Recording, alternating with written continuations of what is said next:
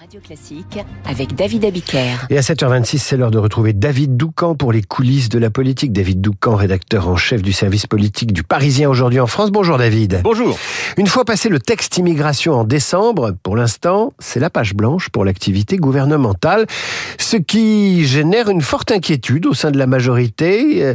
Mais selon vos informations, le président se prépare à relancer des réformes. Oui, admettons qu'on sorte vivant du débat sur l'immigration, me disait un cadre macroniste et ensuite, on fait quoi? C'est le grand vide. Un député pas moins anxieux, je cite, on vit très mal la période, l'Élysée ne donne pas de cap. Bon, ce sont des lamentations qui ont franchi le mur du palais et donc les députés seront bientôt rassurés. Emmanuel Macron a fixé un objectif, le plein emploi en 2027, inatteignable sans réformer encore davantage l'économie et de cela la Macronie tout entière est convaincue. En fer de lance, Bruno Le Maire qui pousse pour aller plus loin dans le durcissement des conditions d'indemnisation de l'assurance chômage et en privé, le ministre de l'économie élargit le scope. Il faut renouer avec l'ADN transgressif du président, dit-il. Si nous voulons avoir des résultats économiques forts en 2026, il faut relancer les réformes dès maintenant. Mercredi dernier, dans le secret du Conseil des ministres, le chef de l'État n'a pas dit autre chose.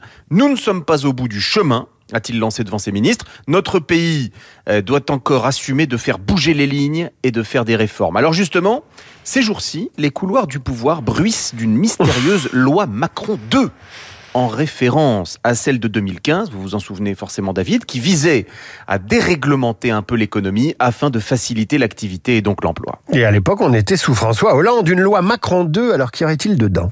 Comme souvent avec Emmanuel Macron, il fait plancher tout le monde et à la fin, il dessine le projet à sa manière. Par exemple, Marc Ferracci, député très proche du président, a identifié toute une série de blocages réglementaires qui empêchent ceux les plus employés de l'emploi de trouver un travail. Il faut bien comprendre que plus le chômage baisse, plus ceux qui y sont toujours, malheureusement, ont des difficultés à se faire embaucher. La plupart du temps, parce qu'ils n'ont pas de diplôme, explique-t-il. Aujourd'hui, le CAP constitue une barrière à l'entrée pour les emplois artisanaux.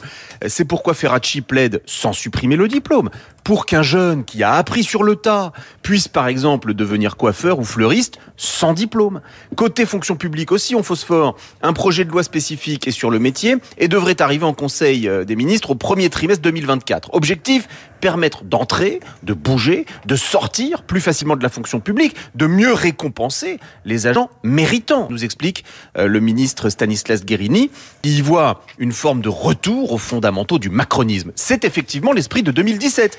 Mais, mais, dans le contexte politique de 2024, indéniablement un défi, mais qui mérite d'être relevé. La mobilité des fonctionnaires, l'artisanat, les métiers de la main, la validation des acquis de l'expérience.